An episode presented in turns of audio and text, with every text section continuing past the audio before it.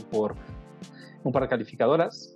Eh, el eh, comentario eh, que hizo el senador Guadiana en Twitter mencionando que Morena estaría presentando un punto de acuerdo para que el país consumiera menos gas natural o por lo menos para que más centrales con una tecnología distinta al gas fueran encendidas. Y por último, pues actualidades sobre el tema del COVID-19 y eh, su impacto en el resto de la economía.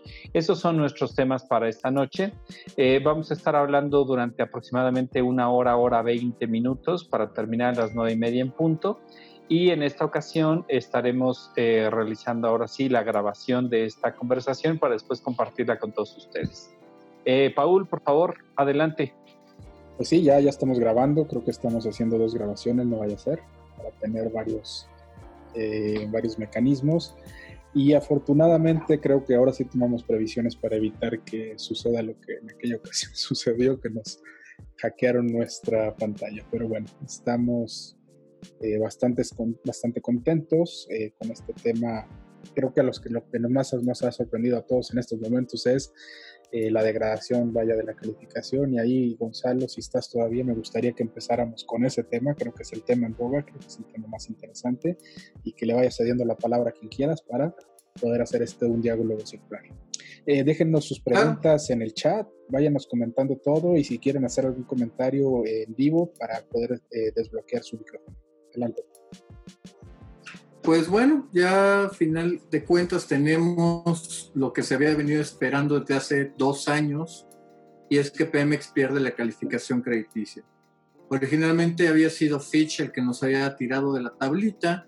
Hoy ya estamos justamente con Moody's 2 de 3, se cumple la regla y vamos a empezar justamente a ver todo esto. Hoy no, lo vamos a ver un poco más tarde, lo vamos a ver aproximadamente la tarde-noche del domingo que se abran los mercados en Asia. Ahí vamos a ver como los primeros eh, inversionistas institucionales, típicamente los fondos de pensiones, van a empezar a sacar sus bonos de Pemex. Eh, déjenme irme adelantando, esto no es el acabose, no es de que ya de pronto se hace una corrida contra Pemex, sino que esos papeles eventualmente alguien más los va a terminar comprando, pero el perfil del inversionista que va a tener los bonos mexicanos tiene ya un efecto bastante importante ahí. Eh, en especial, y aquí déjenme ser súper claros, tiene una afectación directa a lo que son las pensiones de los mexicanos. El 80% de la deuda de Pemex está denominada en moneda extranjera. Sin embargo, el 20% restante, aproximadamente un poco más de 20 mil millones de dólares, al tipo de cambio del día de hoy estaríamos hablando unos 40, 480 mil millones de pesos, son, eh, se han justamente emitido en la Bolsa Mexicana de Valores a través del fideicomiso F-163. Al día de hoy, justamente dos de las tres calificadoras, Fitch y Moody's, también en esta deuda mexicana o denominada en pesos también no lucen nada bien, así que veremos ahí un elemento central. Eh, ahorita pues justamente es lo que ha pasado, ahorita vamos a ver las primeras reacciones, que por desgracia han sido bastante pobres en la Secretaría de Hacienda. No hemos visto ninguna reacción de la Secretaría de Energía, mucho menos de Pemex. Y, y bueno, nada más dejarlo en esa parte totalmente factual. Ahorita entramos más a la parte del análisis. Con eso, si quieren, pues se lo paso tantito la bolita a Eric para que nos dé las impresiones de cómo esto luce este ángel caído, el, el más grande probablemente del mundo.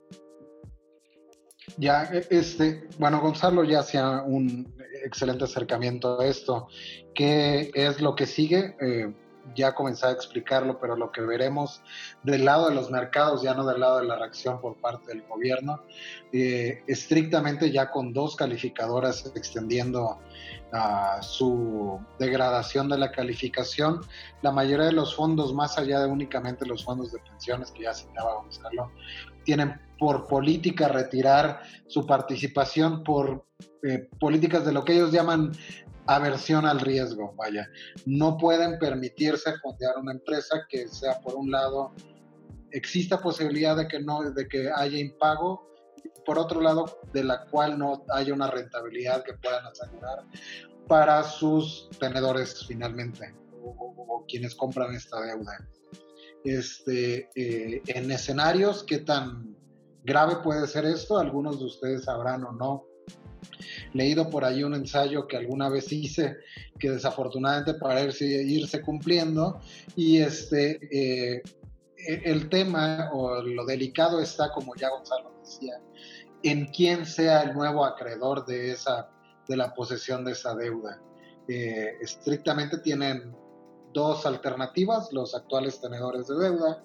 Una es reclamar el pago de la deuda, que evidentemente se muestra ah, complejo. Básicamente se los voy a poner así, ¿no? Imaginen que lo que uno, cualquiera de nosotros en la llamada, paga de renta cada mes, nos dijeran de un día a otro, oye, ¿sabes qué? La calificadora dio una este, opinión negativa acerca de tu posibilidad de seguirme pagando, así es que necesito que me pagues lo que resta del año de renta mañana. Nadie podría hacer frente a eso, ¿no? Entonces, ¿qué es lo que podría pasar? A partir de ahí es, eh, tienen más o menos seis meses, eh, de acuerdo, ¿no, Gonzalo? Para ejecutar la deuda por política, este, y si no, su alternativa es vender esa deuda de modo que transmitan la obligación de la recuperación del pago de la deuda o existen alternativas en las que esperemos no llegar, pero es la reclamación del pago de deuda a través de la reclamación de activos. Eh, ¿Qué es lo que puede llevarnos esto en un escenario que no queremos ver, pero que es plausible en el peor de los escenarios? Que la deuda sea reclamada en activos a través del origen de quien es reclamante de la deuda. Muchos de ellos en Estados Unidos y, bueno, hay algunos assets estratégicos en Estados Unidos que la petrolera tiene y no quisiéramos ver reclamados, ¿no? Este, solo por pelotear el tema, Gonzalo, te devolvería la palabra a, menos que alguien quiera sumar algo más. Por favor, adelante. Claro que sí. Eh, de hecho, déjenme darles un, par, de, par, de, elementos para ir abriendo así que la conversación con todos. Creo que eso va a ser bastante interesante. Eh, que te suban o que te bajen el grado de inversión es relativamente fácil cuando las decisiones son tan obvias como está pasando al día de hoy, o tan difícil, porque la última vez que le subieron la calificación a México y a Pemex fue justamente cuando se cambió la constitución, la reforma energética, no es nada sencillo. Hoy no tenemos tantos elementos eh, positivos para ver que justamente eso se logre regresar. Eh, hay otro elemento que también hay que ponerlo claramente. esto, la otra impacto que tiene es justamente un problema de finanzas públicas. Que esto justamente, la baja calificación aumenta el costo de la deuda y como también se la bajaron al soberano, eso implica un, efecto cascado sobre las demás cosas que están respaldadas por el riesgo país. Llámese Pemex, llámese CFE, llámese estados y municipios, también todas las empresas que cotizan, las compañías privadas que cotizan en la bolsa de Estados Unidos, pues eso también obviamente les pega. El riesgo endémico de ser de un país emergente, en este caso México, ha encarecido su crédito. Para el gobierno federal, eso significa que para el, el paquete fiscal que se negociará en agosto, septiembre, pues significa que todavía vamos a tener que pagar más un costo financiero, reduciendo aún más el espacio de oportunidad que se tiene para cualquiera que sea lo que las prioridades de esta administración, pues simplemente ya no hay tanto dinero disponible. Es ahí donde estamos. Eh, no sé, ahí te genera por acá algunas de las preguntas, si no, te la regreso, Paul, y ahorita continuamos ahí porque hay una pregunta, hay una que quiero, antes de salir de ese tema, que quiero rematar con ustedes, y es de por qué Pemex quizá ya nunca más va a regresar a tener grado de inversión. Ahorita la platicamos. Oye, Gonzalo, y, aquí este, no sé si quieres comentar algo también, David em, o Santiago. Em, pareciera que fueron muchos warnings, ¿no? Primero uno, otro, otro. Si no se cambia el rumbo, si no se cambia el ritmo y se sigue por delante, que es una de las preguntas que estamos escuchando mucho, pues ¿qué va a pasar? ¿A dónde vamos a terminar, David? ¿Qué, qué se te ocurre que vamos a ver? Yo creo que lo, que, lo primero que vamos a ver es un problema con el soberano y esto es eh, también muy grave. Eh, en el momento en el que el país también a tener complejidad para la hora de colocar su propia deuda, empezaremos también a pasar agua en algunos otros frentes y de ahí eh, los pasos naturales incluso pues muchos ya los vivimos aunque hubiéramos sido a lo mejor chicos en la, algunas otras ocasiones pues es fuga de capitales que ya empezó, es este, imposibilidad de colocar eh, adecuadamente tus inversiones. Los retos son grandes y eh, la posibilidad de atraer inversiones sigue bajando. Y yo eso es algo que le quisiera preguntar a Santiago, si él ha visto que ya empiece a alentarse la economía mexicana y a ahuyentarse el interés de realizar nueva inversión eh, efectiva. ¿Qué tal? Buenas noches a todos. Muchas gracias, David, eh, por el uso de la voz. Y bueno, eh, dos puntos. Respondiendo primero a tu pregunta, eh, ahorita en lo particular, sí, ese tema de la, del retiro de la inversión este, aquí en México, pues ha sido todavía un poco lento. Yo creo que muchas, este, muchas empresas, muchos inversionistas han estado esperando de alguna manera este, la reacción de, gobierno de, del gobierno federal en este sentido han estado actuando con un tanto cautela o mesura.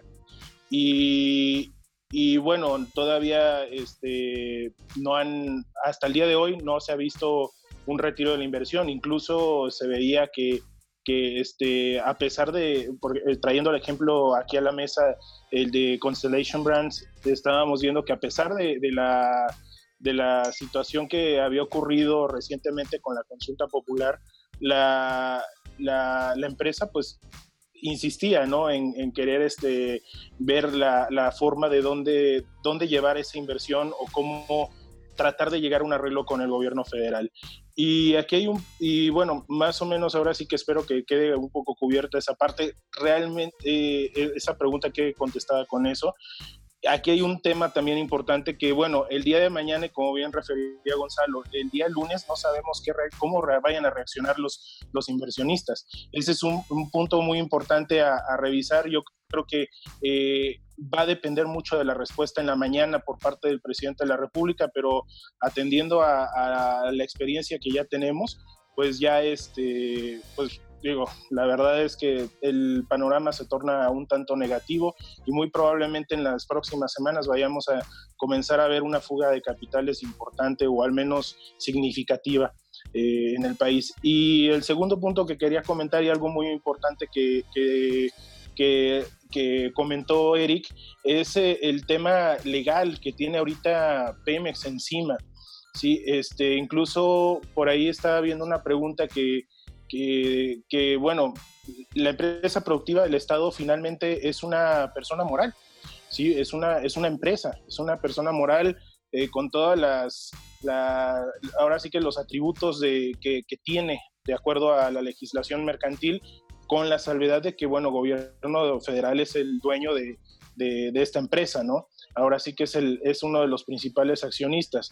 Entonces, ahí en ese sentido, pues, eh, y respondiendo un poquito la, pregunta que, que, habían, que habían este, soltado ahí en el chat, en este sentido, ahí está el problema latente de que posiblemente Pemex eh, en algún momento se declare en insolvencia o incluso existe el peligro, el peligro o el riesgo que atendiendo a los compromisos contractuales que tiene tanto con las entidades financieras petróleos mexicanos, con otras, este, o con sus proveedores en todo caso, eh, pudiera existir ahí la posibilidad de que atendiendo a esos puntos contractuales, pues ya em, comiencen a ejercitar algún alguna clase de acción legal en contra de la petrolera, ¿sí? Y eso obviamente pues va a desencadenar, puede desencadenar algún problema, pero digo, esa es finalmente mi, mi, percepción sobre el asunto y yo creo que Gonzalo quiere comentar algo al respecto. Sí, muchas, muchas gracias. Eh, déjenme hacer muy claro, eh, yo creo sinceramente que no hay un riesgo de insolvencia en Pemex. Hay riesgos de liquidez, pero de insolvencia no lo veo. Eh, ¿Por qué?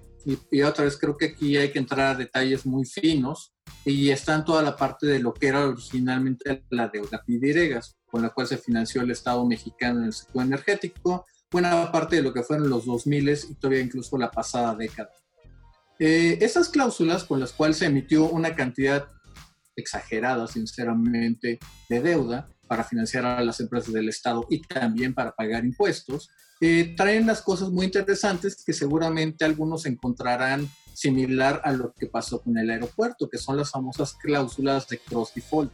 Si el Estado mexicano, o en este caso Pemex, no cumpliera, no hiciera esos pagos que tiene que hacer a su deuda, es un evento de incumplimiento no solo sobre la deuda de Pemex, sino sobre toda la deuda respaldada por el gobierno federal.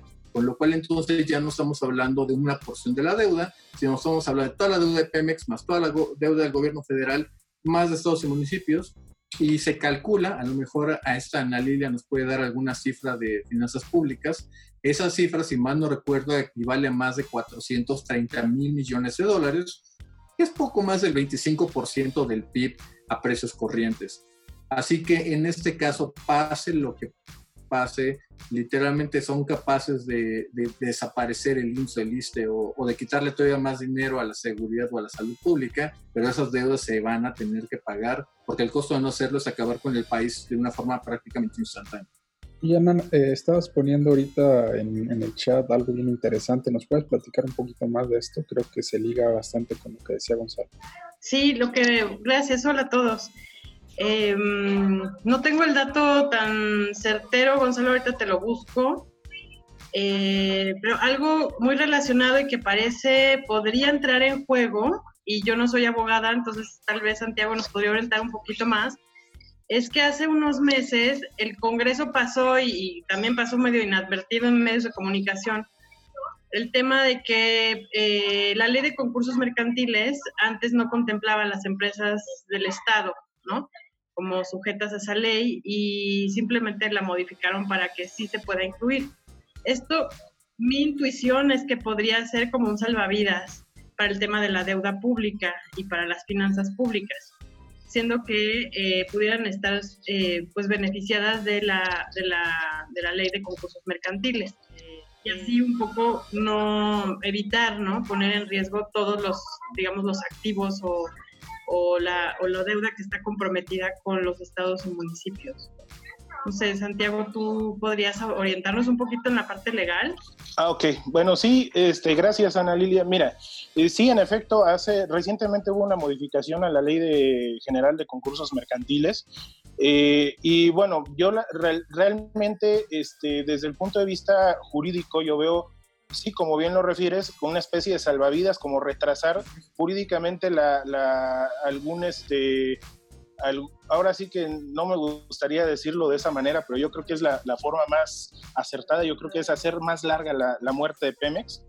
Este, y, bueno, finalmente un concurso mercantil de acreedores, lejos de ser un, paliativo, es eh, hacer más, este, más largo un proceso que yo creo que el, gobierno federal debería de, hacerlo este, eh, más rápido. Sin embargo, me voy a lo que comentaba Gonzalo y yo tanto no me refería a un riesgo de, insolvencia, más bien este, al riesgo existente que, que, que, pudiera haber en los términos contractuales, que bueno, finalmente hay muchos contratos que, que Pemex tiene con proveedores y con entidades financieras que no sabemos en qué eh, este, bajo qué términos estén establecidos. ¿sí? Sin embargo, este, ese es el, riesgo que yo veo, que puede haber alguna, alguna cláusula que señale eh, alguna situación específicamente con, con los downgrades y esto vaya a comenzar a crear un entorno negativo. Y ahí sí, este, un entorno negativo eh, para la petrolera y obviamente para el, para el país, ¿no? y bueno, otra cosa que hay que señalar este, yo creo que es importante en torno a un concurso mercantil de acreedores, trasladándolo a los efectos financieros y económicos.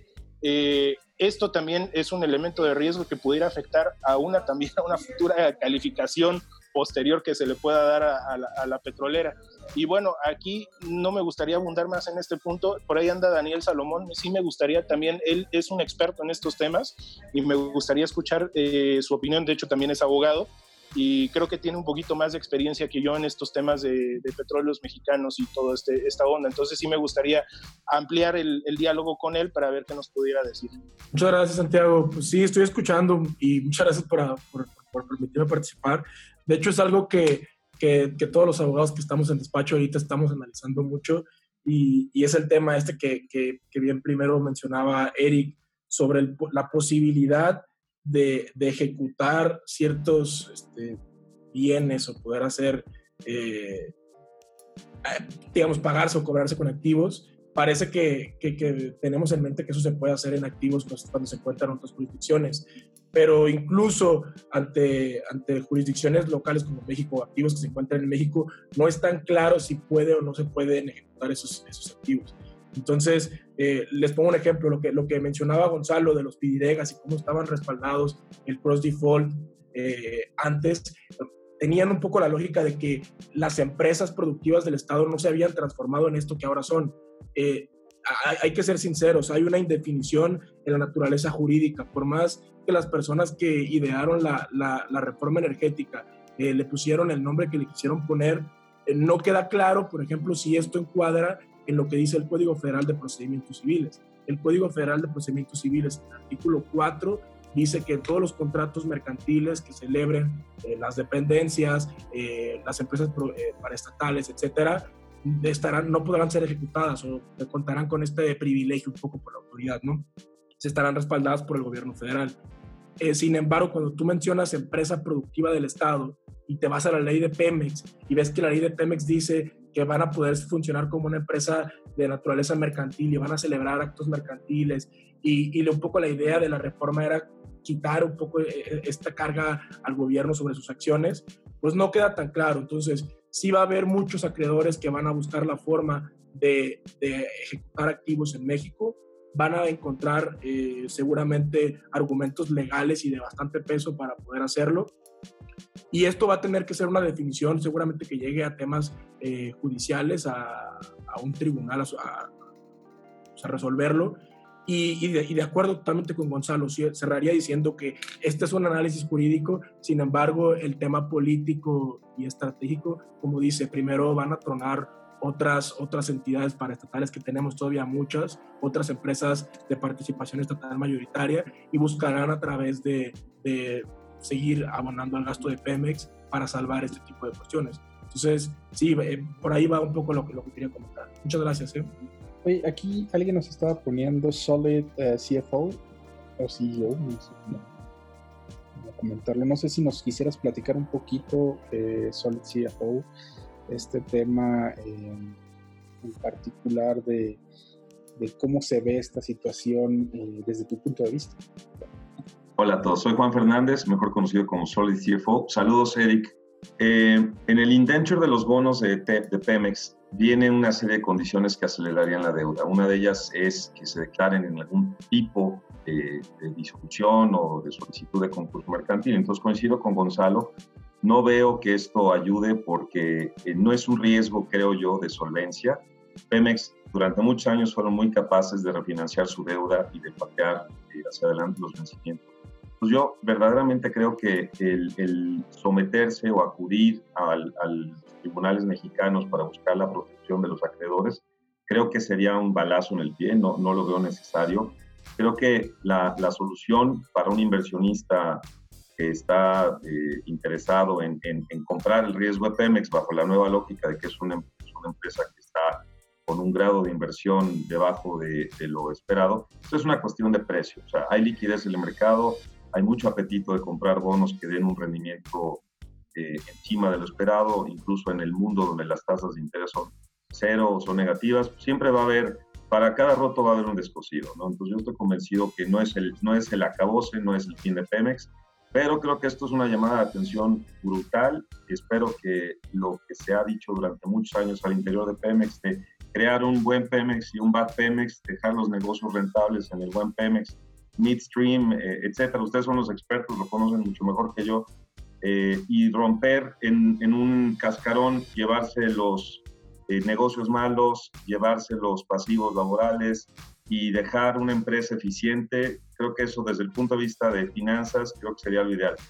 Coincido también con los comentarios en donde pues el gobierno actual primero, primero se hunde en todos que dejar que se caiga Pemex, ¿no? Entonces, eh, se ha hablado mucho y aquí abro también la pregunta, ¿qué opinan respecto a que esto pueda arrastrar más pronto que tarde una reducción también en la calificación del soberano? Bernardo, tú que llegaste tarde, te toca. Es que, aquí es tarde, son, son ah. las cinco y media de la mañana. Entonces yo tenía que llegar tarde de todas formas. Sí, sí. ¿Con, con qué te ayudo? Platícanos un poco para, para todos los colegas que nos escuchan, Bernardo, en dónde estás, por qué son las 5 de la mañana, qué haces y eh, muéstranos, eh, sorpréndenos a todos con tu maravillosa chamba. Bueno, yo estoy en Dubái eh, eh, y he vivido en la zona del Golfo ocho de los últimos de los últimos 15 años y trabajo para un desarrollador de proyectos de energía y agua potable. Soy, soy el responsable de seguridad, salud, business continuity, crisis y, y respons- responsabilidad social corporativa. Y pues aquí estoy, ¿no? Por eso son las 5 de la mañana y más o menos eh, a, eso me dedico, sí. Y bueno, los últimos días ha habido una pila de comentarios sobre todo esto, sobre el recorte, sobre la negociación, sobre, sobre tal. Y la realidad es que la visión que se tiene desde, desde fuera de, todo lo que pasa en México es bastante peculiar. No, no por, olvídense de la negociación, eh, sino porque a mucha gente le es muy difícil entender qué es lo que está pasando, ¿no? Eh, yo le decía a más de uno que, que si quería se conectara, pero, pero pues no, es, es muy tarde para conectarse, o muy temprano, ¿no? Para algunos. Pero sí, la, realidad es que la impresión general es de mucho desconcierto. Y, la pregunta es, es como, muy sincera y honesta. A mí todo el mundo me dice, bueno, pero ¿en qué están pensando? ¿No? Si, al final es, una regla de tres y es, son matemáticas básicas. Bajas la reducción, subes la demanda, subes el precio y todo el mundo está muy contento. Y eh, hay, un, hay una serie de comentarios espectacular sobre, sobre el punto dos bocas, que qué están haciendo construyendo una refinería, pues yo qué sé, pregúntales a ellos, ¿no? Eh, es, es muy, es muy, eh, es muy peculiar el, el feeling y el, sentimiento. Y no me lo preguntan los árabes, me lo preguntan CPC chinos, me lo preguntan CPC españoles, me lo preguntan prácticamente todos los que conozco en, el, en el trabajo y fuera del trabajo que, pues me muevo en el entorno de la energía, del oil and gas y de etcétera. La pregunta es esa, ¿no? Es, es ¿qué es lo que está pasando? O sea, eh, están yendo al contrario, van, van totalmente en contra de, de lo que está sucediendo en el mundo y pues nadie lo entiende, ¿no? Así que más o menos a las 5.35 de la mañana ese es el reporte eh, para, para empezar. Había otros temas por ahí, no sé si, digo, este tema de, de Pemex, la deuda, eh, si tenemos que irnos con la mafia rusa que nos preste con altos Ah. intereses, pero bueno, ahí está. Creo, creo que Eric quería eh, cerrar el tema y ya después Ah, podemos ir pasando a algunos de los siguientes. Eh, adelante, Eric. Va, era para cerrar el tema, ¿no? Es, me gustaría un poquito poder pelotear en el juego de cuáles son los assets que varios platicamos que particularmente están en el exterior. Entonces, eh, sobre eso, ¿no? Pemex sin aterrizar en sitios, tiene refinerías, tiene astilleros, tiene un par de puertos que están en el exterior. Todos esos podrían ser sujetos de entrar en este juego, ¿no? Y yo era más bien regresar un poquito eh, para pasar al siguiente tema que teníamos en agenda, que es cuáles son los outcomes, vaya, el, el aftermath de lo que sucedió en la reunión de la OPEC.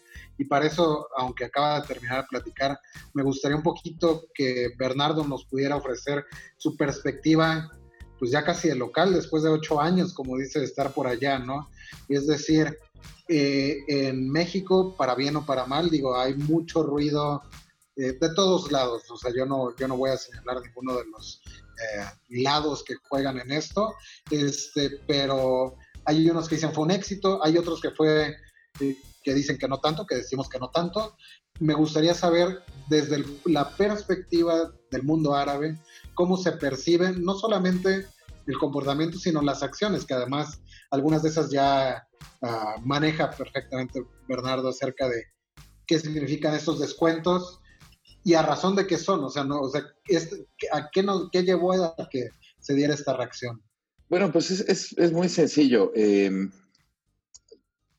la, guerra comercial ruso-saudí fue, fue muy evidente, ¿no? Ahí básicamente se, se, quedaron mirándose unos a otros hasta que, hasta que uno de ellos parpadeó y fueron los rusos, luego aprovechando el, el secretariat de, de OPEC, pues vamos a hacer una reunión extraordinaria, necesitamos disminuir, disminuir eh, la producción. Eh, el mundo está inundado de petróleo, no hay dónde guardarlo, etcétera, etcétera. Y como no se puede, como no se puede seguir venteando, los, los saudíes y los, y los rusos estuvieron venteando un buen rato y, estuvieron incluso quemando. Esto es algo que no, que no, que no se conoce en todos lados, pero hubo una, una una cantidad de quema interesante, ¿no? Al final, eh, era evidente que con, que, con la, que con la actuación que se tuvo en la, en la reunión iba a haber una reacción. O sea, no es, no es tan fácil como, como llegar ahí y decir, ah, pues mira, eh, pues yo vine aquí y pues produzco lo que me da la gana y no, no voy con los lineamientos del resto eh, y me voy y se aguantan, ¿no? Eh, era, era evidente que, se iban a meter con, los clientes de México, era evidente que se iban a meter con los mercados en los que México participa, con un petróleo de mejor calidad, bastante más barato. Y pues evidentemente si a estas alturas del partido y a una semana de la reducción eh, se está pensando en, casi duplicar la, la reducción, todo el mundo va a intentar colocar tanto petróleo como pueda y evidentemente eso eh, implica colocar petróleo barato y eso implica que van a seguir bajando el precio porque pueden bajarlo. Eh, así que pues van a, van a despedazar a, la mezcla mexicana fácilmente por la calidad de su petróleo y por el precio al que pueden ofrecerlo. Y es, es, una, es una reacción, no lo quiero decir en el mal sentido, es una reacción muy, muy árabe, es mira, oye, pues vamos aquí a medio cooperar todos, ya los, los, em, los rincones eh, ocultos de las conversaciones y las negociaciones no los vamos a saber nunca, pero, pero aquí funciona así. La cuestión es, oye, vamos a hacer esto todos porque tal, eh, pues, pues no quiero, ah, pues muy bien, mira, si, si no quieres no sucede nada.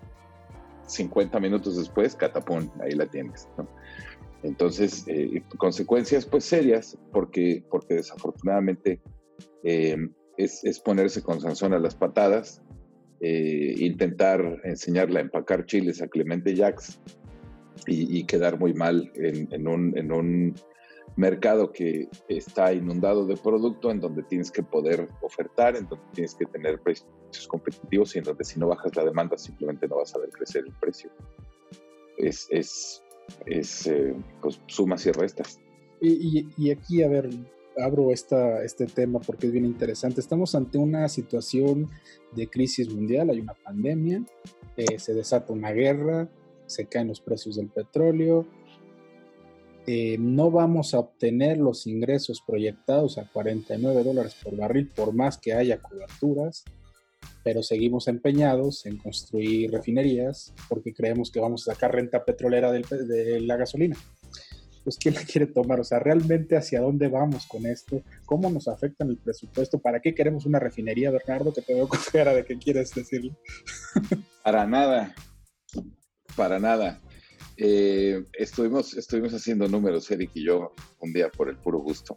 Y si estiras la producción de todo el sistema nacional, vamos a suponer que, que hubo dinero y pusiste todas las refinerías a trabajar, llegaste las, las reconfiguraste y las acomodaste muy monas, las pintaste, barriste, le quitaste el pasto, terminaste dos bocas, la arrancaste a tiempo y etcétera, etcétera, etcétera. Si México consigue hacer eso, toda la gasolina que produzca todo el Sistema Nacional de Refinación en un mes, da para ponerle 30 litros de gasolina a cada vehículo de gasolina en un mes. O sea que no te da ni para, una, ni para un tanque tienes que seguir importando.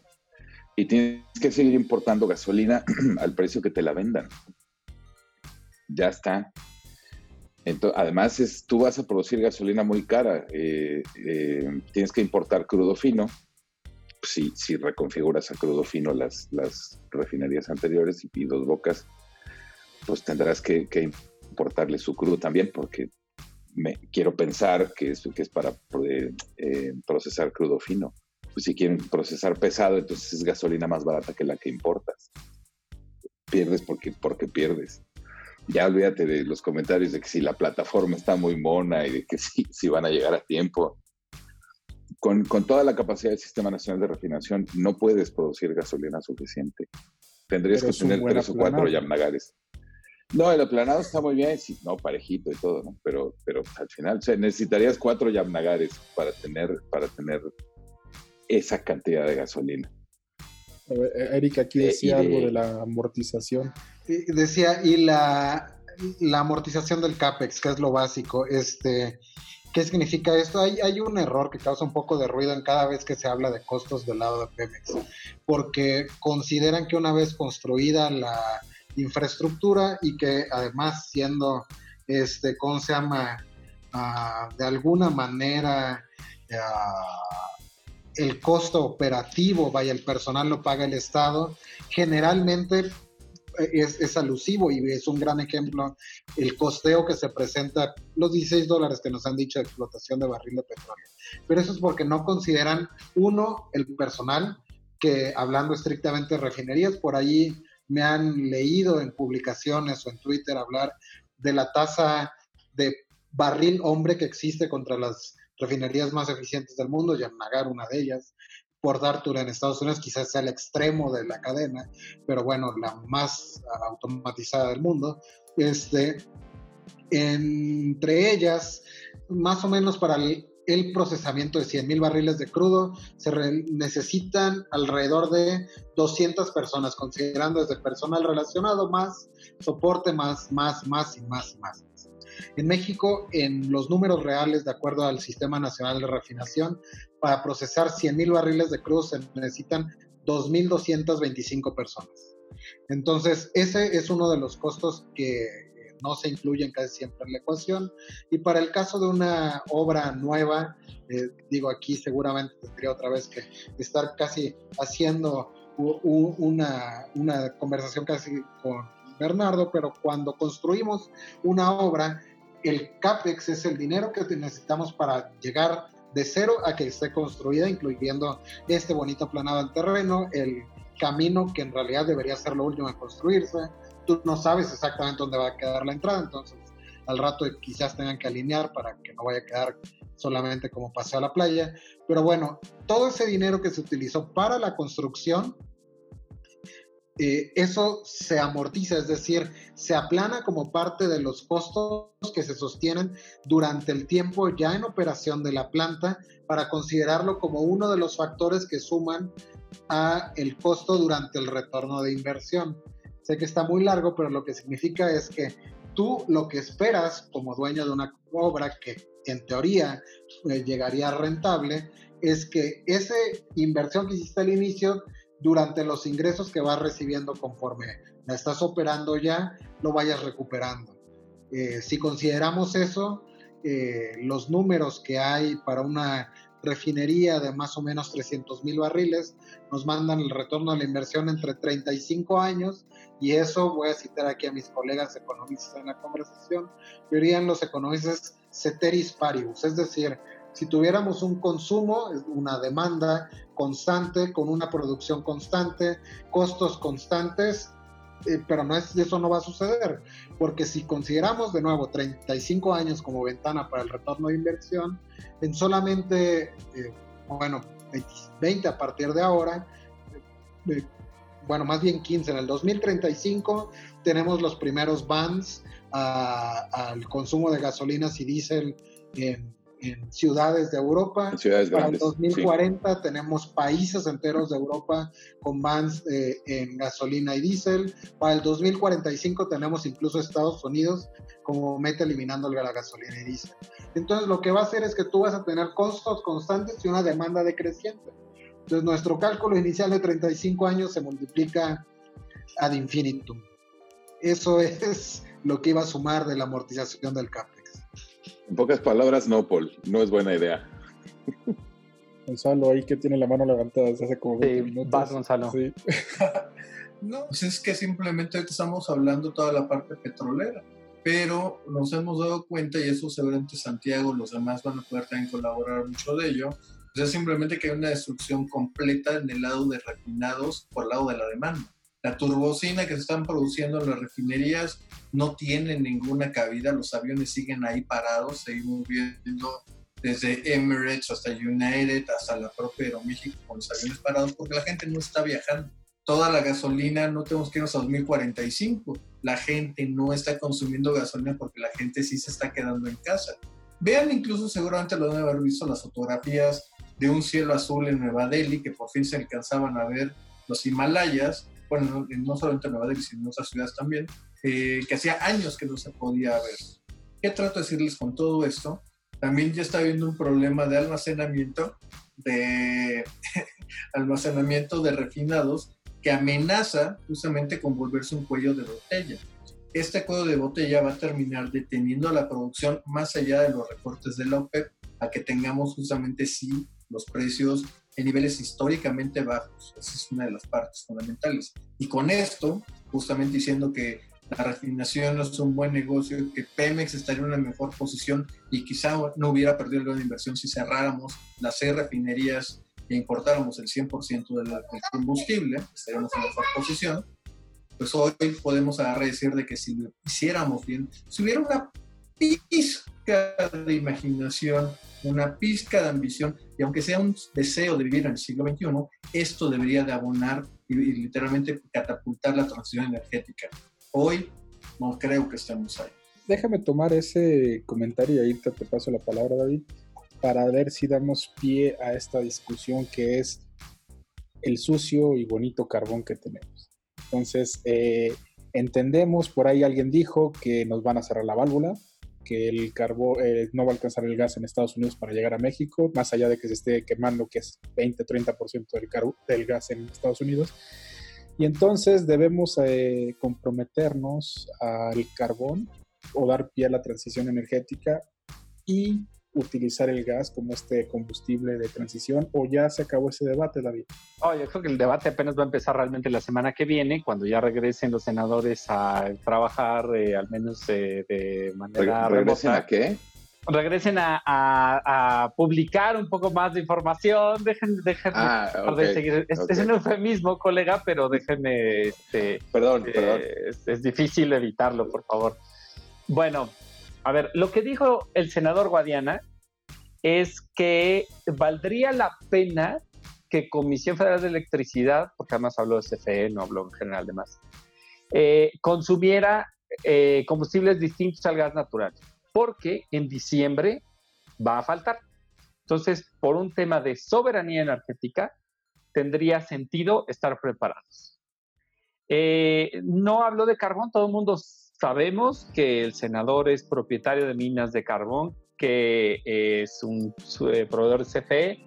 En realidad, eh, lo que él ha argumentado y, no he encontrado mucha información que lo contradiga es pues, él no va a vender más carbón necesariamente en esta administración de lo que ya vende, porque además eh, lo que él tiene no entra en varias de las plantas de CFE, pero, pero por supuesto que hay, hay un conflicto de interés que hemos mencionado desde el principio.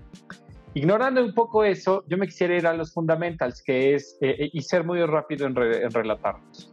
Eh, su argumento, o, lo que creemos que podría ser su argumento, es que va a faltar porque en diciembre va a faltar porque van a tronar empresas de shale gas en los Estados Unidos en los siguientes meses, meses y por lo tanto va a haber menos gas enviado hacia México.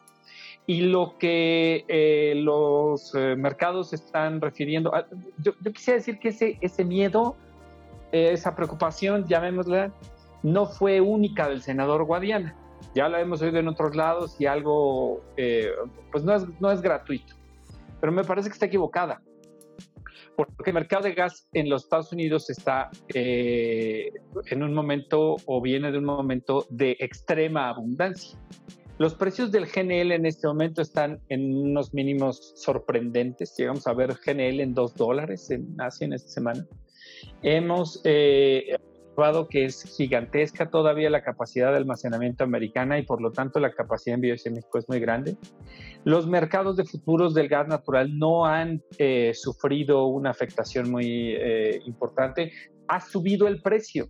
Lo que es esperable es que haya una pequeña reducción de demanda o en algún momento algo de reducción de demanda, producto de empresas que efectivamente podrían, como mencionaba hace unos días Gonzalo, pues entrar al capítulo de, em, eh, de bancarrota y por lo tanto pues dejar de tener algo de servicio.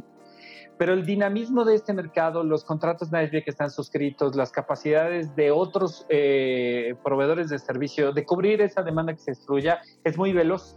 Sin mencionar, insisto, otra vez almacenamiento, resiliencia, múltiple infraestructura, este, ductos eh, gigantescos. Eh, entonces, me parece que es grave lo que se está diciendo y más bien, y ahora sí entro al core de lo que quería compartir, lo que nos debe de preocupar es que esta sea una estrategia eh, para que CFE tenga un argumento de reducir su consumo de gas e incrementar el consumo de combustible. Que a Pemex le sobra enormemente. Mencionaba hace rato Bernardo que hizo números con Eric diciendo si todo funciona y si las plantas, eh, las refinerías estuvieran en buen estado y si todo funcionara, hay un gran problema. No hay suficiente demanda doméstica en México de combustible para que eso pueda ocurrir. Sin mencionar que hay problemas de almacenamiento, problemas de logística, lana que no ha habido para hacer esas reconfiguraciones inmediatamente. Pero de entrada, pedirle a CFE que maximice su consumo eléctrico, y ya con esto le, paso la palabra al resto de mis colegas. Yo quisiera que tú, Paul, que conoces tanto el mercado eléctrico, tomaras un poco esto.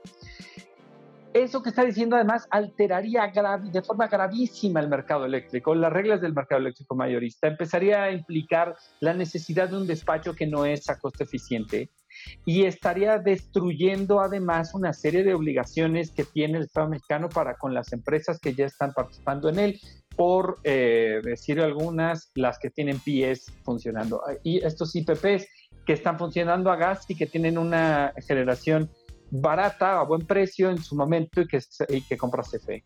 Pues todo esto es, es de alguna manera peligroso. Em, y vamos a ver exactamente qué es lo que ocurra.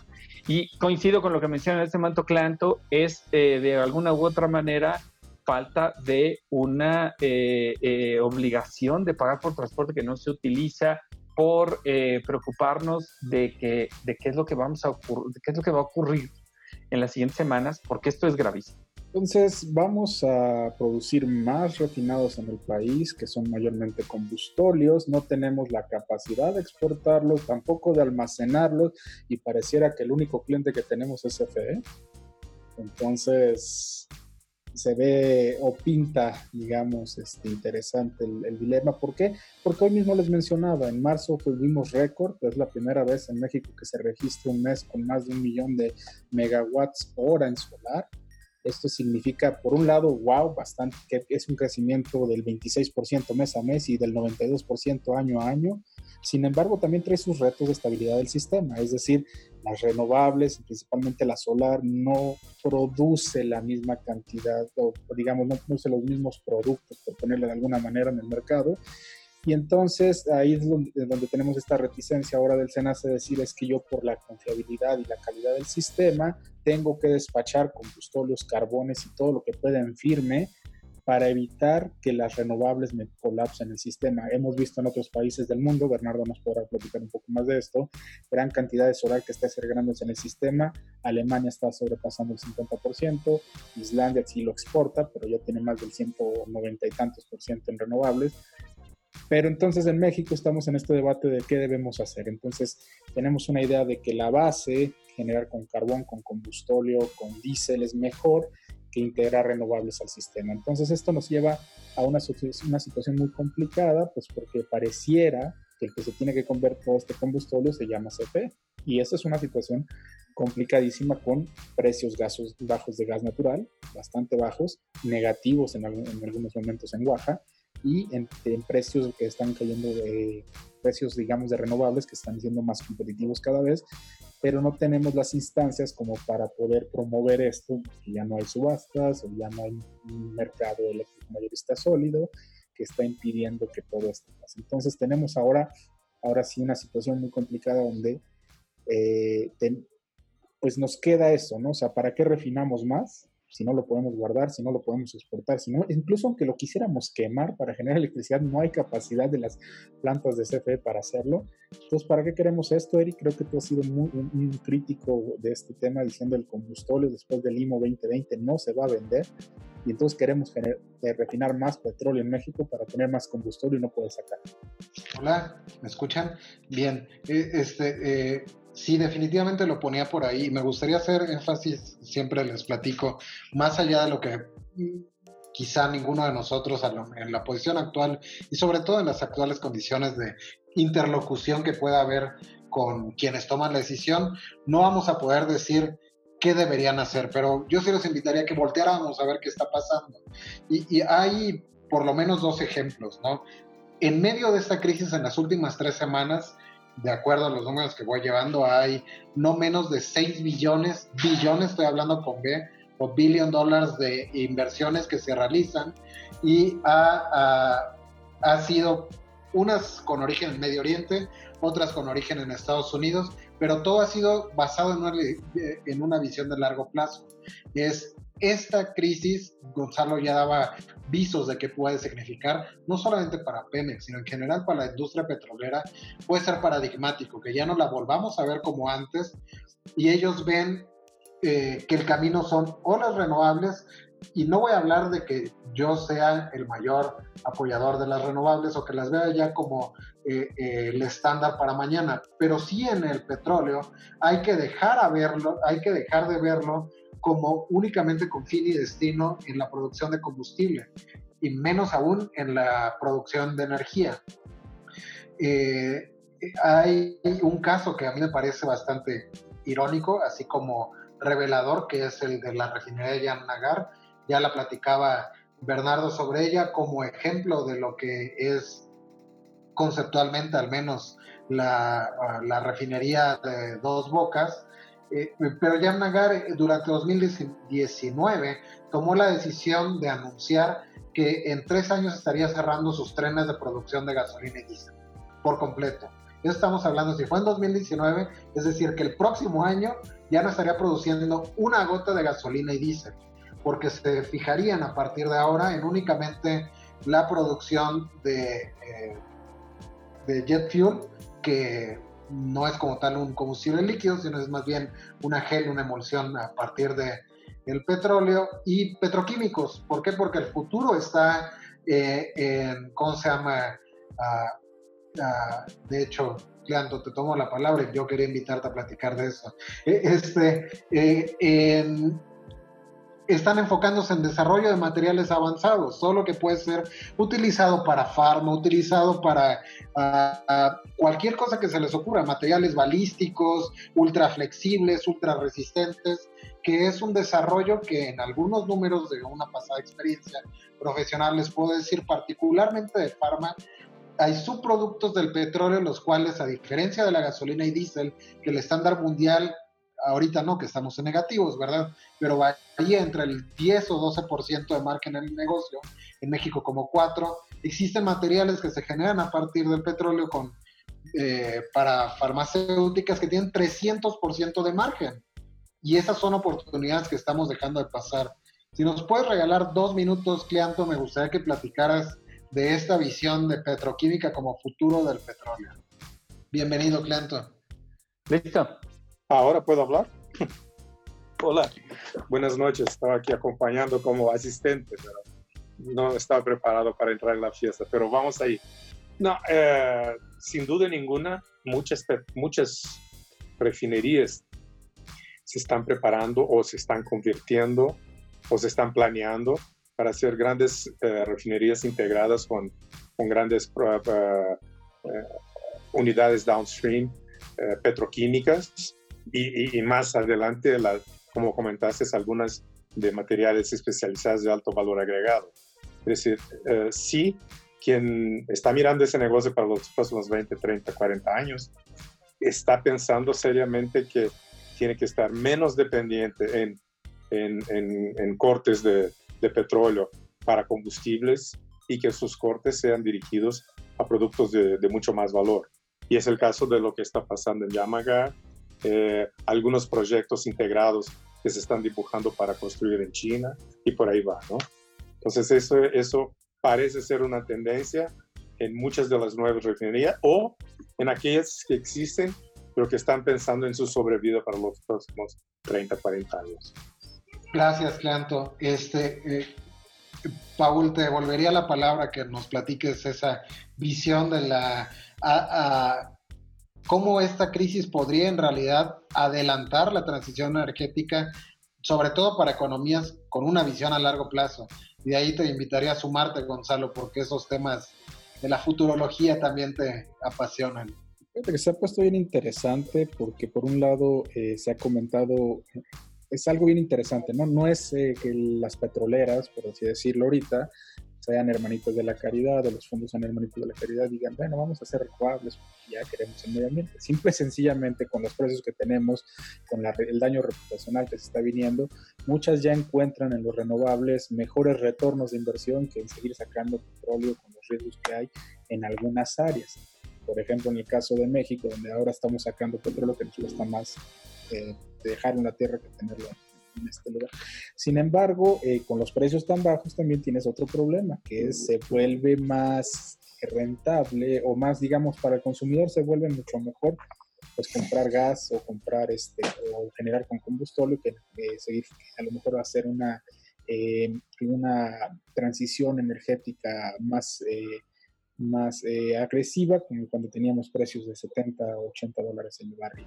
Eh, lo estamos viendo, por ejemplo, las ventas de autos eléctricos se han detenido, bueno, en general de autos, pero los autos eléctricos se han detenido mucho más.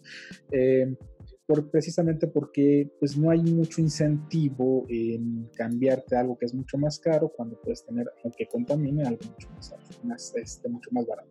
Entonces, sí, por un lado eh, hay un interés, hay mejores retornos de inversión, los fondos están volteando a ver las renovables. Shell ahora ya dijo, bueno, para 2050 también voy a hacer eh, eh, Carbon Zero Net. O sea, vamos a encontrar la manera de llegar a eh, a cumplir con los compromisos que tenemos. Pero por otro lado tenemos otros países que dicen, bueno, a mí me, lo que sea más barato lo que le voy a apostar y lo voy a apostar si tengo precios deprimidos de hidrocarburos, pues voy a comprar hidrocarburos. Ese es el tema. Quizá el carbón ahí haría en paréntesis porque es bien interesante cómo, este, más bien ahí todos los fondos están tratando de huir del carbón y con esto dejaría la palabra a Gonzalo, están tratando de huir porque ven más riesgo, daño reputacional, ya no le ven tanto interés, ya no le ven tanto futuro como el petróleo quizá, y entonces están dejando el carbón de un lado y se están concentrando en renovables e hidrocarburos.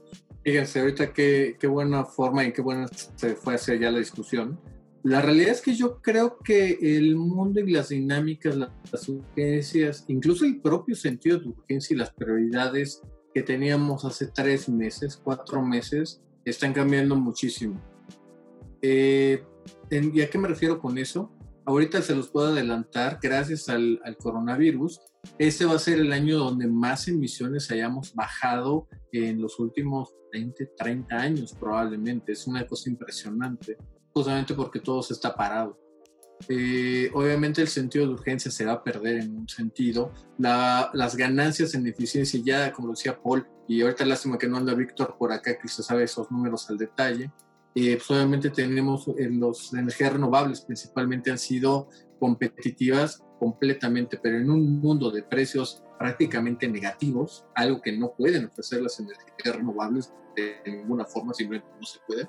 Eh, pues simplemente ahí es donde vamos a ver dónde está esta parte, ¿no? Los planes de aceleración o del desfase que estábamos viendo, ya no necesariamente se tiene tanto el sentido de urgencia todo eso. Y hay que encontrar una cosa, y es ahí donde en la parte futurista hay que entender una parte. Hoy, lo que estamos viviendo el día de hoy nos demuestra que estamos en una era petrolera, completamente petrolera. Hay una abundancia de petróleo. El, bien, el petróleo sigue siendo un bien no renovable, pero no es escaso. Tenemos de sobra petróleo para varias generaciones. ¿Cómo va a lucir eh, todo esto? Yo creo que todavía está mucho por verse y creo que va a venir por la parte más difícil de medir, la más difícil de predecir, que son los cambios en los hábitos de consumo. La gente que hoy nos estamos quedando en casa y que a lo mejor nos llegará una cuentota de luz, pues a lo mejor tiene más sentido que tuviéramos eh, nuestros paneles solares. Las comunidades remotas que quedan aisladas, no es de que le vamos a mandar una camionetita de CFE a cobrarles, a lo mejor es donde esos sistemas aislados tiene todavía más sentido. Eh, ¿Dónde van a estar las prioridades? A lo mejor no es tanto que la CFE vea en las líneas de transmisión la parte del sistema eléctrico, sino también toda la parte de telecomunicaciones y que lleve eh, cada día más a una discusión si el acceso a Internet, por ejemplo, es parte de un bien común y debería considerarse como un utility. Todas estas discusiones que van a pasar seguramente en los siguientes meses, yo me atrevo a decir años. Eh, creo que van a dominar gran parte de esta agenda, pensando en un mundo que está para el futuro, ¿no? pensando que no somos una economía trapiche, como alguna vez nos ha dicho tantas veces el gran economista, qué buen amigo de todos nosotros. Eh, con esa, Paul, creo que porque está, está complicado lo que va a venir para adelante. Eh, y ahora sí que, a ver, échense algunas preguntas, alcancé a vernos muy rápidas, pero por favor, Paul, tómalas tú. Y en lo que, digo, en lo que vamos leyendo las preguntas, Santiago, ¿y cómo cambia ahora sí el negocio de Downstream? ¿Hacia dónde va? Bueno, eh, hace rato Gonzalo, eh, creo que fue Gonzalo quien comentó el tema de, del, del, ¿cómo se llama?, de la destrucción de la demanda. y bueno, esa situación ahora sí que ha llevado de la mano al, al cómo se llama, a la crisis petrolera que, que, estamos viviendo ahorita, han sido como los dos factores que, que van de manera paralela, ¿sí? Y hagan de cuenta que es como cuando van en la autopista, eh, ustedes van en el carril en medio en su Chevy y de un lado viene un, full y del otro lado viene un, un, ¿cómo se llama? Un doble remolque y los quiere rebasar. Si uno se andan ganando el paso el mercado gasolinero es el Chevy de en medio. Entonces, así más o menos para ponerlo en, esa perspectiva, así está ahorita el mercado del downstream entre el tráiler del COVID y el tráiler de, del, ¿cómo se llama?, de la crisis petrolera. ¿Y qué está causando esto? Que obviamente el corte de circulación se nos, se nos haga eh, que, exista esa destrucción de la demanda que, que, que refería Gonzalo. ¿A qué se debe esto? Alguien comentaba ahí, eh, no sé cuántos aviones de Delta parados en, el desierto de Mojave, una cosa así. Este, Gonzalo también comentaba, todo el mundo está en sus casas, eh, y también en, otros tweets yo comentaba que, bueno, realmente pues, la industria manufacturera está, está parada, no, hay consumo de diésel, no hay consumo de combustible, no hay consumo de jet fuel, no hay consumo de gasavión, no hay consumo de gasolinas, en general ahorita todo está parado. Incluso compartía eh, mencionábamos ahí en, unos tweets el día de hoy, por el, transcurso de la tarde, una nota que refería en Estados Unidos, ahorita las estaciones de servicio están perdiendo. Incluso eh, por ahí el, el, ingeniero Carlos Morales mandó una fotografía por Twitter en donde había una estación de servicio que vendía barato, barato, barato, barato toda la semana y llegó un momento en que dejó de vender. ¿Por qué? Porque ya lo estaba refiriendo esta, este descenso brutal de los precios que está, que está sucediendo, y, lo hemos visto el día de hoy, cerró el mercado de la gasolina RBOB en 70 centavos el, el galón, estamos hablando de 3 pesos más o menos el litro, 4 pesos el litro más o menos. Este, pues toda esta situación ha venido acarreando que ya en los precios de traslado, es decir, del precio original desde el mercado internacional hasta el precio público general, se vaya arrastrando una pérdida ¿sí? Y el, y el que más, este, eh, Daniel, que no vaya a ladrar, ¿eh? y, bueno, el, el, que ahora sí que está, que está sucediendo que este, en esta cadena, como yo lo, lo, veo, el último eslabón es el, es el gasolinero. Entonces, el gasolinero, pues su margen se ve reducido porque, porque hoy compra caro, bueno, la semana pasada compró caro y hoy está más barato y, el y en precio público está todavía más barato el producto. Entonces, esta cadenita o este precio de traslado va causando que el gasolinero vaya teniendo que asumir esa, esa pérdida y, y obviamente pues los márgenes de utilidad eh, se van disminuyendo. ¿Y qué es lo que sucede? Lo que eh, salió en esa nota, me parece que era de, de, Wall Street Journal o de Bloomberg, una cosa así, en donde referían que mejor cerraron, cerran, cierran operaciones. ¿Por qué? Porque es mejor quedarse con ese producto y esperar a que se vuelva a abrir la demanda. Pero ahí es donde, donde ven, viene parte del de, análisis que yo vengo haciendo, qué es lo que va a suceder más adelante cuando estamos viendo que las, las, las refinerías están parando porque hay, un, hay un, este, un crack en el mercado, no está saliendo producto, no, no se está vendiendo, los almacenamientos eh, están a tope, ¿sí? ¿Por qué? Porque no hay demanda y seguían produciendo, entonces los almacenamientos estaban se estaban llegando a tope. Además de que ahorita, pues la política norteamericana, que yo me refiero a los Estados Unidos porque ahí es donde, donde se centra nuestra mayor importación de gasolinas, ahorita la política norteamericana es buscar almacenamiento para el relajo del petróleo. Ellos buscan dónde almacenar su petróleo. Entonces van a sacrificar gasolinas y refinados para seguir metiendo crudo. Entonces, ¿qué es lo que van a hacer? Pues se, van a estar cerrando el almacenamiento para el, ¿cómo se llama? Para el almacenamiento de crudo. Ah, ¿Y cuándo viene lo peligroso aquí en, en esta situación del, downstream? Cuando la demanda se recupere, es decir, cuando levanten las cuarentenas y la gente salga desbandada a sus oficinas, la industria se reactive y, todo el, mercado vaya recuperando paulatinamente. Eh, ahora sí que su dinámica normal, que todo mundo conoce, ¿sí? ahí es donde va a comenzar a haber una demanda brutal otra vez de petrolíferos. Obviamente los precios van a aumentar debido a que, a que las refinerías de aquí a que empiezan a actuar otra vez, de que empiezan a producir, va a haber un delay de varias semanas, tal vez unos meses, ¿sí? Porque están paradas y digo, no es así como llegar y encender la estufa y ahora le vamos a cocinar petróleo, ¿sí? Sino que tienen que hacer una serie de, trabajos técnicos de perranque y arranque y, estudios después del arranque para poder empezar a producir gasolinas y refinados. Entonces, ese delay va a causar que exista una volatilidad en el mercado y obviamente pues los precios de las gasolinas en el índice del comercio internacional aumenten por la razón de la demanda y en el precio de traslado obviamente pues vaya a aumentar. Entonces, ese es el, el, escenario que yo veo. Sin embargo, como ya lo ha comentado también Eric, este, muy puntualmente también Paul, la, la, la, tendencia va a seguir eh, como, como se ha estado comportando, va a ir a la baja.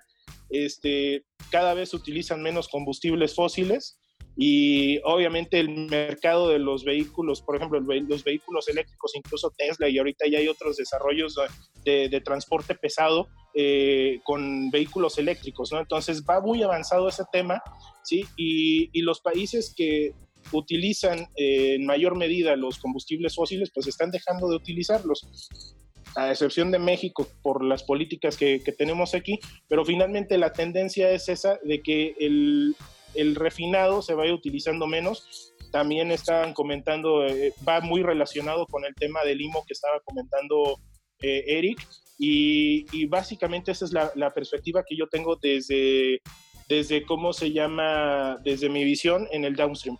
Gonzalo, ¿nos querías comentar algo? Les quería hacer una pregunta, una pregunta provocadora porque viendo al menos los 57, 60 que estamos aquí, hay bastante brain power. Así que déjenme hacerles una pregunta provocadora a todos, sobre todo para que la pensemos, no, no solamente vamos a encontrar la respuesta ahorita. En las condiciones actuales que tenemos, y así lo que estamos viendo hacia el futuro, ¿creen que Puemex pueda recuperar el grado de inversión? Se las dejo a ustedes, ahora sí que denle.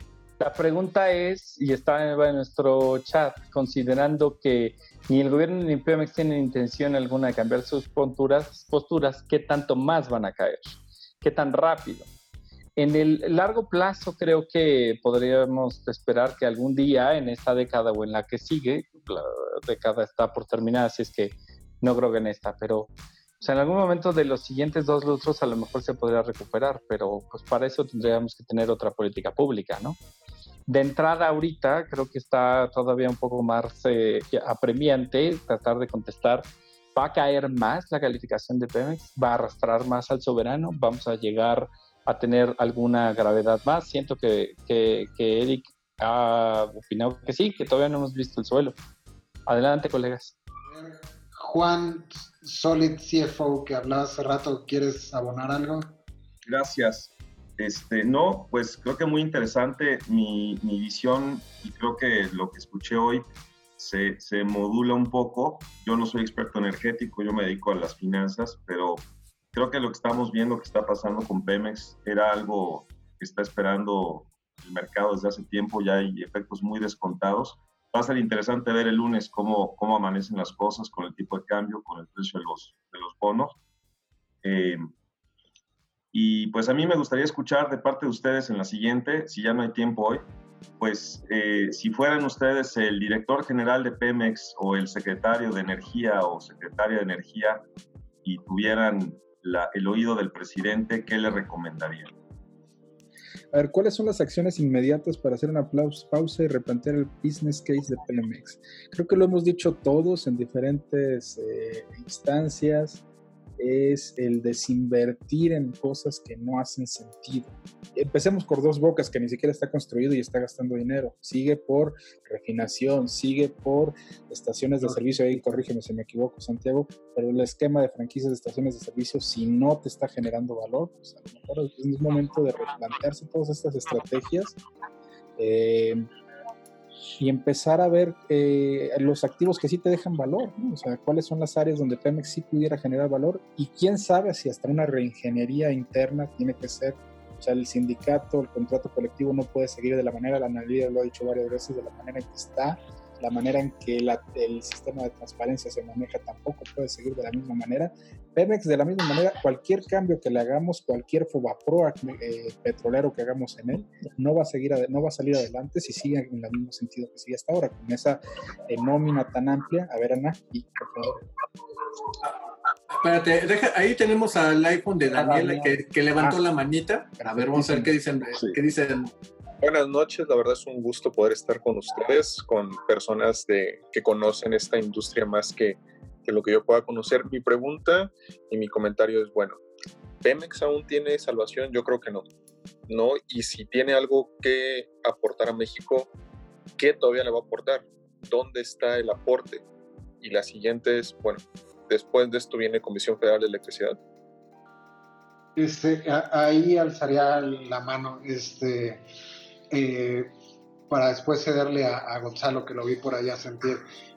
Eh, ¿Pemex tiene salvación? Por supuesto que sí. A ver, yo, eh, si bien persisto o, mantengo una dicotomía ah, alrededor de que veo cerca ya el modelo de las NOx para estos tiempos, el, fin del modelo de las NOx para estos tiempos, lo repetiría. Sin embargo, esto no limita a que una no, si se adapta a estos tiempos, pueda persistir. Ah, es a lo que voy, ¿no? Hasta el momento, en el mundo entero, eh, solamente hay dos NOx en el planeta que no tengan por lo menos un porcentaje de participación privada dentro de sus acciones. Eh, todo el mundo. Y, el comparativo va a ser feo, pero la realidad. Y eh, después de las reformas que hicieron Petrobras, ellos tienen, aunque mínima y más ahora con el tema de refinerías, participación privada, y las restantes son únicamente Venezuela y México. Eh, son las únicas NOx que no han abierto, vaya, ni a una única acción de participación privada. Eh, los casos extremos, obviamente, casi lo podríamos, eh, toda proporción guardada, poner como state of the art, sería Statoil, que ya ellos mismos ni siquiera se consideran así una, una petrolera, sino más bien una empresa de energía que tiene eh, inversiones por todo el planeta, particularmente renovables, este, y retiró su fondo, igual que México, un fondo soberano por completo que tuviera participaciones en petróleo, por considerarlo algo que no solamente que estaba en temas de eh, reputation risk, que ya era algo que ponía este, sobre la mesa a Paul, que básicamente es lo que las personas opinen de que la empresa participe en acciones para este caso que puedan dañar el ambiente, más en la cultura actual quizás para nosotros millennials más no es algo que se vea tan bonito. Entonces, eh, eh, es la respuesta creo va en ese camino. Uno sí se puede, ¿cómo? Pues los ejemplos que cito creo que dicen cómo lo han logrado ya los que lo han logrado. Y por ahí creo, me decía Gonzalo antes de seguir él, Fausto, por favor, adelante. Hola, ¿qué tal? Buenas noches a todos. Este, tomando un, poco lo que mencionaban de qué es lo que podría hacer o qué es lo que atacarías, qué es lo que ves eh, que Pemex podría comenzar a hacer, pues creo que, que, una de las...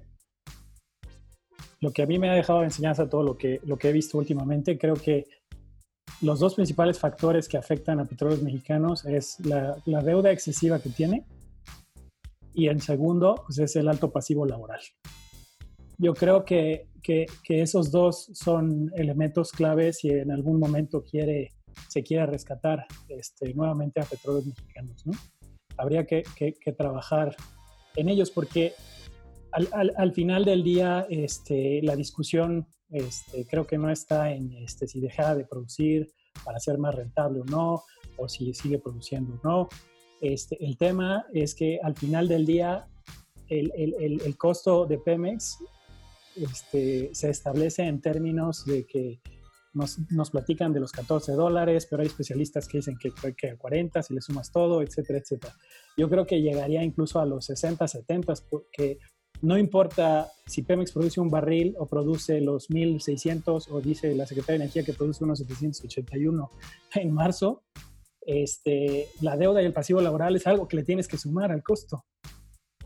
Entonces, este, creo que, esas serían este, las dos cosas que, a mí se me ocurre que, serían como principales en atacar, porque mientras eso siga existiendo, ese es un fijo que siempre vas a tener que acarrear dentro de, dentro de, la operación de Pemex. ¿no?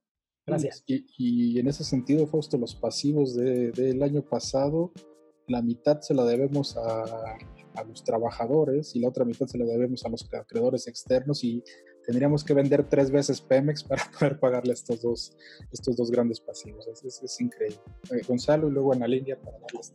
Mira, aprovechando, aprovechando que anda por acá Fausto, a mí me gustaría replantear así tal cual. A ver, vamos a pensar que el presidente, y ese es un hipotético, claro, eh, que el presidente López Obrador decide dar vuelta, literalmente, el timón a 180 grados. Y a ver, esto no está funcionando, ¿qué tendríamos que abrir mañana para hacer JVs competitivos. Ya, ah, con la parte competitiva se ha hablado toda la parte fiscal, tamaño de bloque, estructura, bla, bla, bla. Toda esa parte ya la doy por hecha que, vale la pena discutirla. ¿Qué áreas podríamos echar a andar en producción relativamente rápida que nos aportara un poco de valor en esta coyuntura de una demanda que no termina por levantar o a lo mejor es momento de cerrar algunos pozos? ¿Tú qué piensas, Fausto? Asumiendo que, que el precio de, de, las de la mezcla sube y pues sus principales marcadores también suben y hacen atractivo nuevamente el, el, negocio petrolero. No, déjalo, déjalo que subiera ahorita. Vamos a pensar de 20 para abajo. Ok, de, 20, para abajo. Yo honestamente no le veo este, mucho valor a tierra, no le veo valor a gas. Este, yo me iría por aguas someras, este, con yacimientos que tengan este, volúmenes importantes. Y esto me lleva a, por ejemplo, traer a colación el tema del caso Sama. Este Sama tiene una volumetría este, de, barril de producción en sitio entre 1.5 y 2 billones de barriles de petróleo crudo equivalente. De acuerdo a las últimas estimaciones que Talos hace con respecto a la, al volumen estimado recuperable, son alrededor de 700 mil, este, 700 millones de barriles. Entonces, para mí ese es un proyecto que creo que sería rentable en los precios actuales de petróleo. E, e, e, ese costo de producción este, sería algo como lo que acaba de hacer este, Noruega al anunciar, no me acuerdo cómo se llama el yacimiento este que acaba de abrir el Borro, no sé qué, que también es en aguas este, someras de Noruega y los costos de producción le salen en los 6 a 8 dólares o hasta 14 dólares. Entonces le da, le es rentable el, el abrir ese tipo, ese tipo de proyectos. Yo creo que, que proyectos como, como Sama, creo que el gobierno debería de, de, ser más serio y de sentarse ya a negociar con Talos. Este, a mí me preguntan, oye, Pemex es capaz este, de ejecutar la operación de, de, de Sama mi respuesta es sí, técnicamente sí, eh, eh, técnicamente es capaz, este, no creo que lo sea operativamente y en términos de recursos. O sea, que tiene la capacidad técnica sus ingenieros este, por la explotación, sí, pero hoy operativamente hablando no tiene ni los recursos este, materiales ni los recursos económicos para invertir. De acuerdo a estimaciones que hace eh, Talos, este, con respecto al proyecto Sama, ellos le, avientan alrededor de 4 mil millones de dólares para la, para la producción, para, para todo el desarrollo del proyecto Sama. Yo creo que se quedan cortos porque Sama es un proyecto muy parecido a lo que está explotando Eni y Hochi este, frente a las costas de, de, Tabasco y ellos traen volúmenes muchísimo más pequeños que lo que trae, lo que trae Sama. El desarrollo de Sama, alrededor de Sama no hay infraestructura. En y Hochi se benefician por la cercanía a la, costa, aventando ductos este, este, multifásicos para aventar originalmente su producción. Posteriormente, Eni entrará a una FPCO. Entonces, en ese caso, este, para el caso de Talos, pues 4 mil millones se me hizo muy, muy, muy barato. Yo creo que, que, estará en el orden de los 6 mil a 8 mil millones de, de, dólares para desarrollar el campo, pero aún así sería viable. Es un, es un, es un campo que se ve viabilidad entre los 35 y 45 años. Yo creo que esos son los proyectos en los que se le debería de, de, de apostar. A eso sería lo que yo le apostaría este, ahorita como productor. No me iría al gas, no me iría a tierra, porque pues, prácticamente los volúmenes y la rentabilidad no es... La volumetría en, precios como estos necesitas volumen. Entonces, este, para ganar, es como cualquier otro mercado. Si no ganas este, por margen, ganas por volumen. Entonces, creo que, que, aquí es apostarle a esos grandes yacimientos. Creo que todavía hay la posibilidad de encontrar más amas, este, probabilísticamente hablando. Este, en México todavía existe esa posibilidad de encontrar esos, esos yacimientos. Entonces, mi opinión es esa. Yo, yo abriría rondas eh, en, aguas someras, apoyaría a los operadores que, que hoy están arrancando esos proyectos este, y, quizá reevaluar los famosos 20 proyectos prioritarios de petróleos mexicanos y ver de esos 20 prioritarios cuáles son someras y dónde podría quizá este, encontrar, encontrar un buen socio si es que la volumetría así lo, lo demanda, ¿no? Entonces, esa es mi, mi opinión. Pues lo agradecemos muchísimo, Fausto, así que muy ilustrativo y coincido contigo, hay muchísimos proyectos que ahorita vale más cerrarlos y dejar de perder dinero. No sé qué diablos se sigue haciendo Pemex en Agua Fría o en Burgos en esos momentos, pero bueno. Eh, se nos van a quedar justamente muchas preguntas en el, en el tintero. Acompáñenos la siguiente semana o si ocurre algo antes, acompáñenos. Ya Paul creo que está poniendo el fondo de pantalla con el cual se cierra una semana espectacular. Lávense las manos, dice Bernardo, mira. Y bueno, muchísimas gracias, Bernardo, lo hizo muy bien. Lávense las manos, cuídense, stay safe, stay home. Un abrazo a todos, muchas gracias. que estén muy bien, chao, muchas gracias. La siguiente semana.